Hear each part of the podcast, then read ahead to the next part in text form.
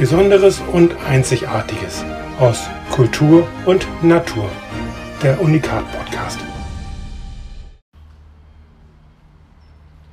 Bäume sind ein sehr spannendes Thema, gerade in der jetzigen Zeit. Und ich möchte heute mit Herrn Fied, mit Harald Fied über Bäume sprechen. Mein Name ist Horst Reineken. Herr Fied, schön, dass wir heute die Gelegenheit haben, ein Gespräch zu führen. Das finde ich auch. Herr Fied, mögen Sie einige Worte zu sich sagen? Ähm, Sie sind ja sehr äh, aktiv dabei, sich um Bäume zu kümmern, machen Führungen und sind auch sehr vogelinteressiert. Vielleicht einige Worte zu Ihnen selber. Ja, mein Name ist Harald Fied. Ich bin ein echter Hamburger und auch in diesem Stadtteil geboren, wo wir uns gerade befinden, nämlich im Innocentia-Park in Harvestehude Roter Baum.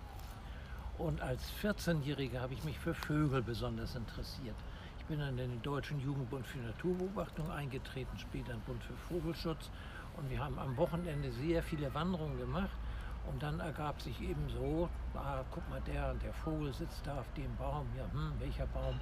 Und dann wollte man mal wissen, mal kann man sagen, das ist ein Ahorn, wenigstens oder eine Eiche oder eine Buche zum Beispiel.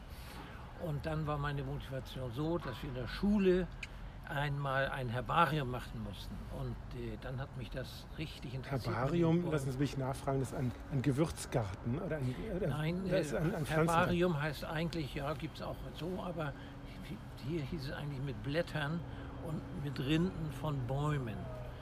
Dafür habe ich eine Eins gekriegt, was ganz selten bei mir vorkam. Ich bin nämlich ein typischer Dreierkandidat gewesen in der Schule. So, und dann habe ich mich sehr für Bäume interessiert. Und dann eines Tages, ähm, das ist jetzt 25 Jahre her, wollte ich ein Buch über Hamburger Bäume kaufen und es gab nichts. Und das hat mich sehr geärgert und daraufhin habe ich gesagt, so jetzt schreibe ich mal ein Buch über Hamburger Bäume. Das war mein erstes Buch. In der Zwischenzeit habe ich ja vier verschiedene Bücher über Hamburger Bäume geschrieben mit ganz vielen Rundgängen, mit sehr vielen Fotos und soweit man, soweit man etwas weiß über die Geschichte der Bäume, mit entsprechenden Einzelheiten auch. Das ist ja auch sehr spannend, weil wir täglich an Bäumen vorbeigehen, mehr oder weniger achtlos. Wie komme ich selber dazu, jetzt heute mit Ihnen zu sprechen, weil ich selber auch ein großer Natur- und ähm, Tierfreund bin und äh, seit vielen Jahren, Jahrzehnten auch durch die Naturstreife immer wieder mit wachem Auge und mit äh, wachen Ohren und auch, wenn es geht, mit wachem Verstand, um das eine oder andere zu lernen. Und ähm, so bin ich jetzt auch auf Sie gestoßen über einen Hamburg-Führer, der ihre Führungen, Baumführungen ankündigt. Äh, dort ist auch beschrieben der älteste Baum Hamburgs. Das ist eine Eibe, die südlich der Elbe steht. Die ist, glaube ich, wie alt ist die, Herr Fied? Ja, da gibt es verschiedene Meinung. Also man, grob kann man sagen, erstens der älteste Baum in Hamburg, zweitens zwischen 600 und 800 Jahren alt. Das ist interessant, insofern dieser Baum steht am Neuländer Deich, ist ja hohl und trotzdem jedes Jahr hat er wieder neue, äh, neue Blätter und äh, ein ganz eindrucksvolles, uriges Exemplar. Ähm, nun stehen wir heute hier vor einer gigantischen Eiche. Das ist, äh, zu dieser Eiche gibt es eine Geschichte, Herr Fied. Ja, also es ist so, erstmal, es gibt einige, einige wenige Eichen in Hamburg, die noch größer sind als diese. Aber diese hat erstens schon einen Umfang von 5,20 Meter. Und wenn man weiter unten messen würde, würde es vielleicht noch einen Meter mehr sein. Und ähm, außerdem ist sie nicht nur ein alter Baum, sondern gleichzeitig ein historischer Zeitzeuge.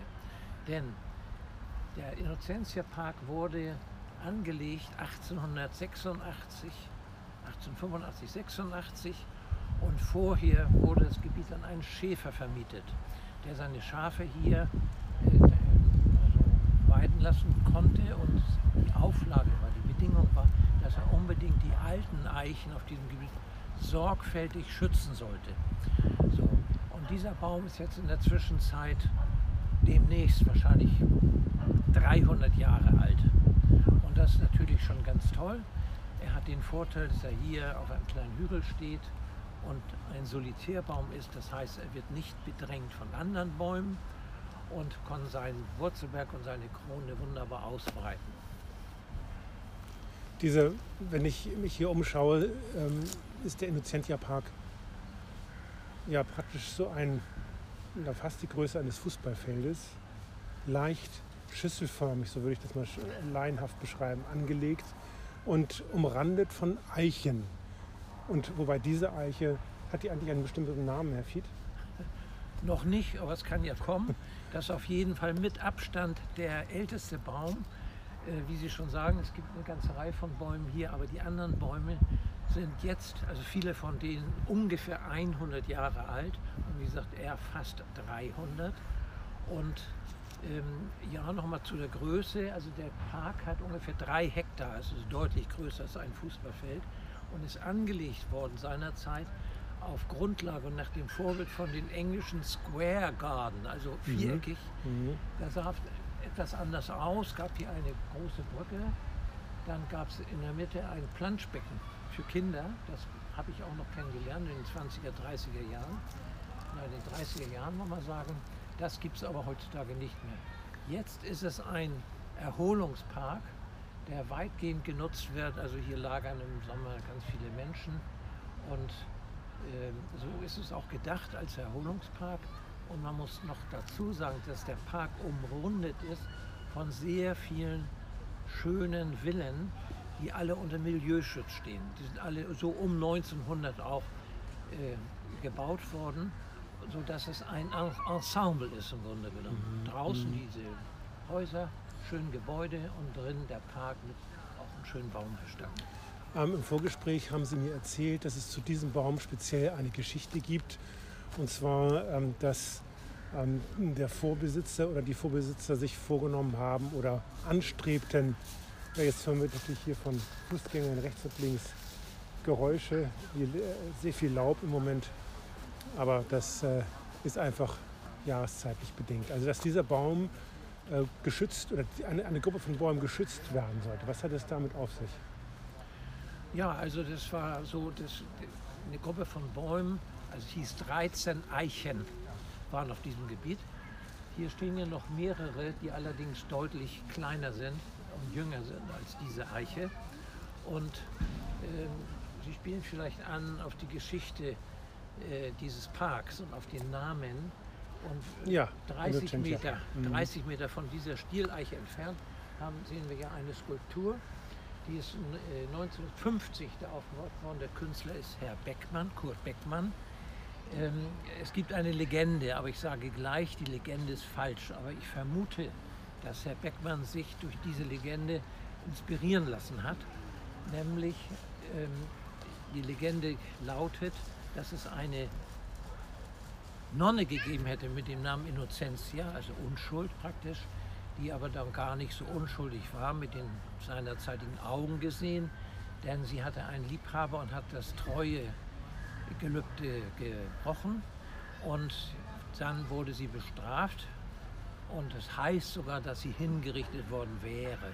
Aber wie gesagt, das ist eine Legende, die kursiert hier so ein bisschen im Stadtteil. In Wirklichkeit ist es so, dass der Innocentia-Park benannt ist nach dem Papst Innozenz, der im 13. Jahrhundert Papst war. Wenn wir jetzt hier stehen und Sie auch erwähnten, Herr Fied, dass im Sommer der Park sehr intensiv auch von Menschen genutzt wird, ähm, die sich eben hier wahrscheinlich ihre grüne Lunge oder äh, wieder frische Luft haben wollen, weil, es hier, richtig Ja. in der Innenstadt sind. Ähm, was ist an diesem Park noch interessant? Warum sollte man herkommen? Was, was gibt es hier noch so an schönen Highlights, um genau hier in diesem Park einen Spaziergang zu machen oder einen Ausflug zu machen?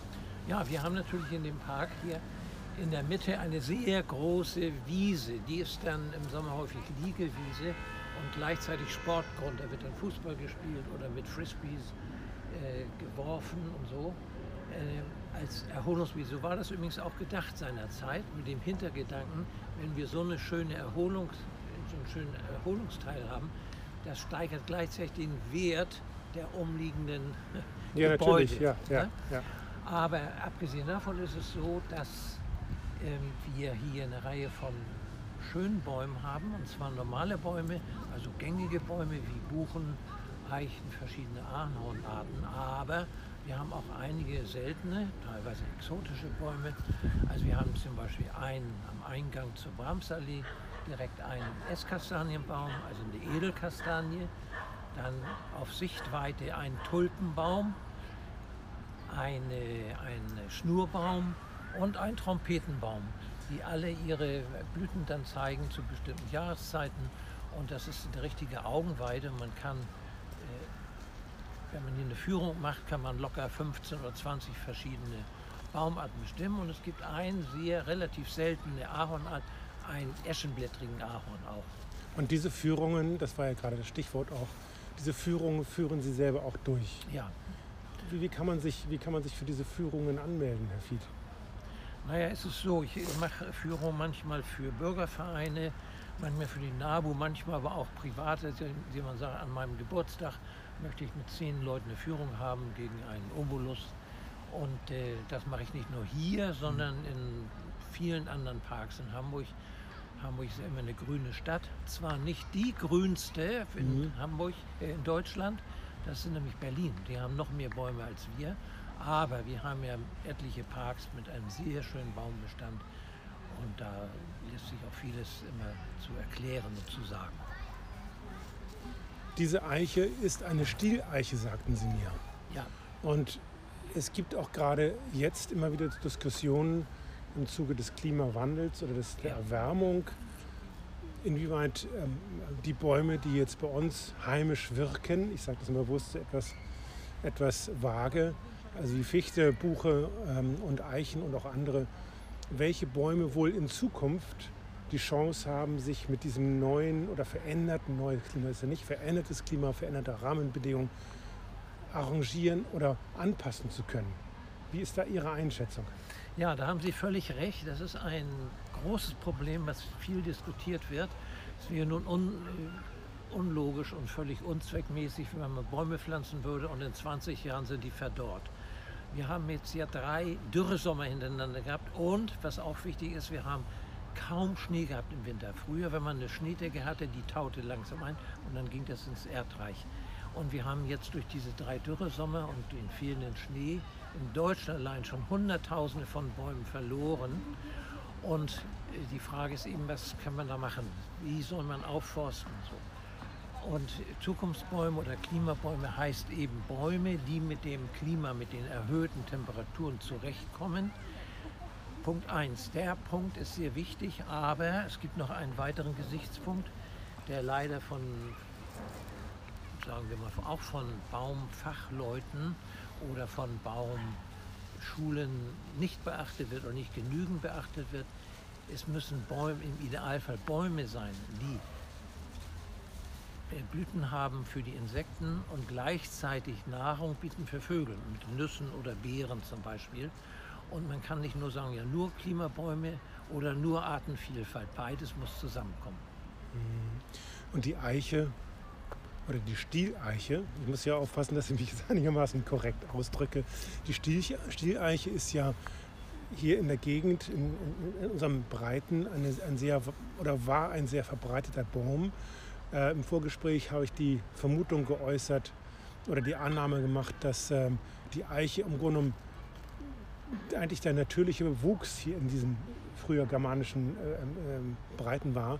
Wie sehen Sie das? Ist, das? ist das so oder gab es eine im Zuge der verschiedenen Klima, Klimazeiten ähm, ähm, unterschiedlichen Bewuchs. Ja, es gab wohl unterschiedlichen Besuch, aber Sie haben insofern recht.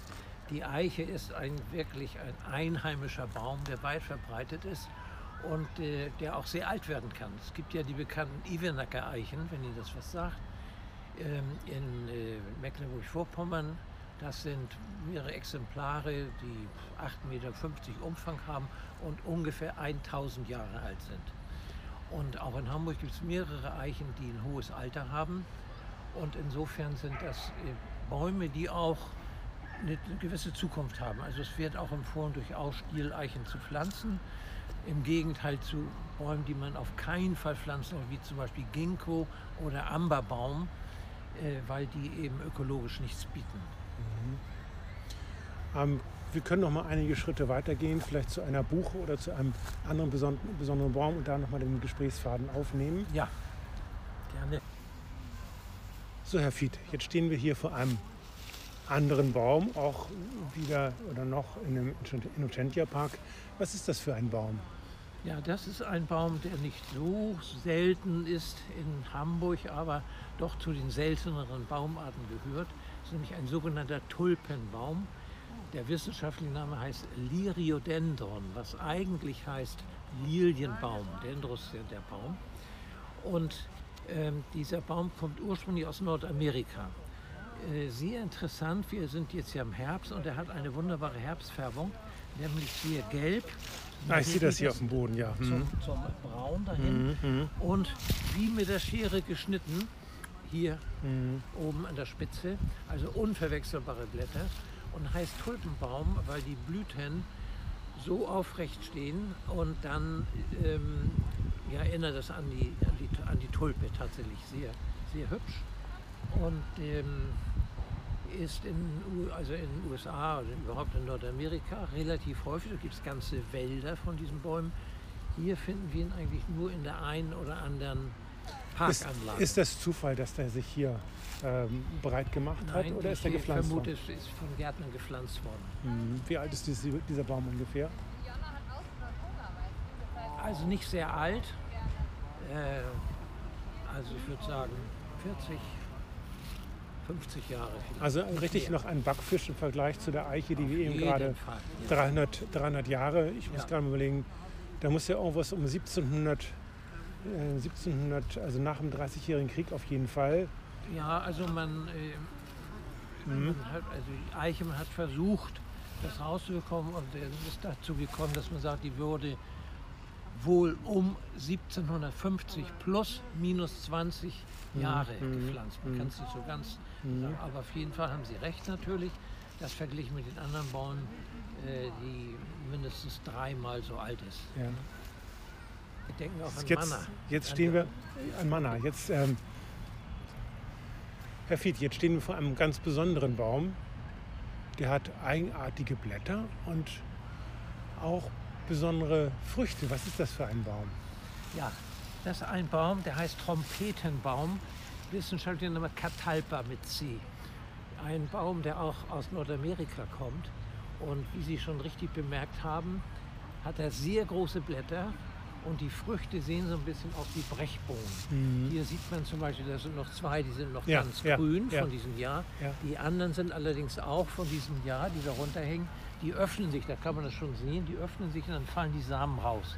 Also Trompetenbaum gleich Catalpa und die blühen wunderbar. Die haben wir ganz in der Nähe da an der grünen Fläche zwischen Grindelallee und Schlump mhm. haben wir einen sehr schönen Trompetenbaum, der im Juni blüht und jede einzelne Blüte ist gekennzeichnet mit drin mit gelben und, und blauen Strichen und sehr beliebt bei Insekten, also der brummt und summt es und äh, ist ein sehr schöner Baum, aber wie gesagt Parkbaum letztlich und kommt von Nordamerika, wie ich schon erwähnte. Eine Sache, muss man sagen, häufig kommen Leute auf den Führungen auch, die dann sagen, nee, Trompeten, das kenne ich, das ist ja völlig anders. Die verwechseln das mit der sogenannten Engelstrompete. Und die Engelstrompete sind ja äh, Sträucher, also Halbbäume höchstens, die, ja, die können schon fünf Meter groß werden, haben solche langen, also, haben solche langen Blüten, ne, so Trichterblüten, die zum Teil eben auch giftig sind und sind also eine völlig andere Sache ne, die, als diese Trompetenbäume. Jetzt haben wir uns verschiedene Bäume angeschaut. Sie schreiben ja oder haben auch Bücher geschrieben über Bäume. Ähm, oder Hamburgs Bäume oder Hamburgs Sehenswürdigkeiten. Ja. Ähm, worum geht es da? Sind es da tatsächlich, geht es um Bäume? Was ist da so Ihr Metier? Ja, also ich hatte ja schon kurz erwähnt, dass es, als ich mich besonders damit äh, auseinandersetzte und ich einen Baum bekaufen, das gab es nicht. Und dann hat mich das sehr motiviert und dann bin ich rumgefahren in Hamburg. Das heißt, ich habe erstmal in den Archiven nachgesehen, gibt es was über Bäume und über den einen oder anderen Baum gab es was, aber nicht unbedingt und nicht sehr viel. Und daraufhin mhm. bin ich eben durch Hamburg vom Fahrrad, habe dann mir Bäume angeschaut und natürlich auch manches dann gelernt und mich bin ja auch im botanischen Verein, da gibt es auch den einen oder anderen Baumkundigen. Ähm, und so habe ich dann erst ein Buch geschrieben und hatte ein sehr gutes Echo dann. Ähm, und dann sagt man, ah, noch mehr und, und andere Parks und so weiter. So dass ich dann im Laufe der Zeit vier Bücher über Hamburger Bäume geschrieben Mhm, habe. mhm. Die sind so aufgebaut, dass immer drin steht, wo ist das, wie kommen wir dahin mit dem öffentlichen Verkehrsmittel, welcher Baum ist das, weiß man, warum der hier ist, also den historischen Hintergrund. Es gibt ja manchmal eben Anlässe, warum man Bäume pflanzt. Für Persönlichkeiten, so Bismarck-Eichen oder die Friedenseichen 1870, 71 und sowas. Ähm, und das habe ich dann möglichst dann mit reingebracht, damit das dann nicht so ganz ausschließlich Bäume Ja, das ist, ich finde das ganz faszinierend. Ja, ich finde das sehr faszinierend, dass man also nicht nur die Bäume an sich sieht, sondern auch versucht, sie irgendwie in einen Kontext, einen geschichtlichen oder einen kulturellen Kontext ähm, zu Ja. bringen. Und das ist ja praktisch so der, der, der, der, auch die Verbindung zu uns selber, zu, ihrem, zu, unserer, zu unserer Neugier und auch zur ähm, Bereitschaft und Streben, auch ständig weiter uns irgendwie fortzubilden und ähm, ein bisschen weiterzukommen, was äh, unsere Erkenntnis anbetrifft. Ja, äh, da haben Sie völlig recht. Das ist auch interessant, eine Sache. Im 18. Jahrhundert war es so, dass reiche Hamburger Kaufleute äh, damit dann zeigen wollten, wie weltoffen sie sind. Und die haben in ihre Gärten dann Bäume gepflanzt, wie Ginkgo zum Beispiel, war seinerzeit sehr beliebt. Und, ähm, oder Sumpfzypressen. Wir haben hier heute noch im Kellinghusen-Park zum Beispiel, das war, gehörte ja früher auch einen Herrn Kellinghusen, ein Bürgermeister, der hat auch sowas, oder Wesselhöf-Park, gibt es auch ganz äh, seltene Bäume, exotische Bäume, die dann importiert wurden, um zu zeigen, hier guckt mal, was ich alles von der Welt hier in meinem Garten oder Park habe. Die Bäume, äh, die, die Bücher, Bücher über Bäume, Ja. kann man ähm, bei Ihnen übers Internet bestellen. Ne? Das, äh, Ja, kann man übers Internet bestellen, aber ich, stehe- ich stehe auch im Telefonbuch. Feed, Man Feed kann Verlag anrufen, V, ne? Feed, ja. ja. www.feedverlag.de oder Harald Fied, äh, Hallerstraße 8, Mhm. Telefon 45 21 09. Herr Fied, wir sind äh, leider schon wieder am Ende unser, unseres Podcasts, unseres Interviews. Macht Lust auf mehr. Vielleicht können wir im Frühjahr noch mal schauen, wenn wir nicht wie jetzt im Herbst vor den bunten Blättern, bunten Bäumen stehen, sondern wenn es das ein oder andere Neues zu berichtigen gibt. Erstmal herzlichen Dank, Herr Fied, dass Sie sich die Zeit Bitte genommen haben. Es hat Spaß gebracht und ich freue mich, dass Sie sich für diese Bäume interessiert haben.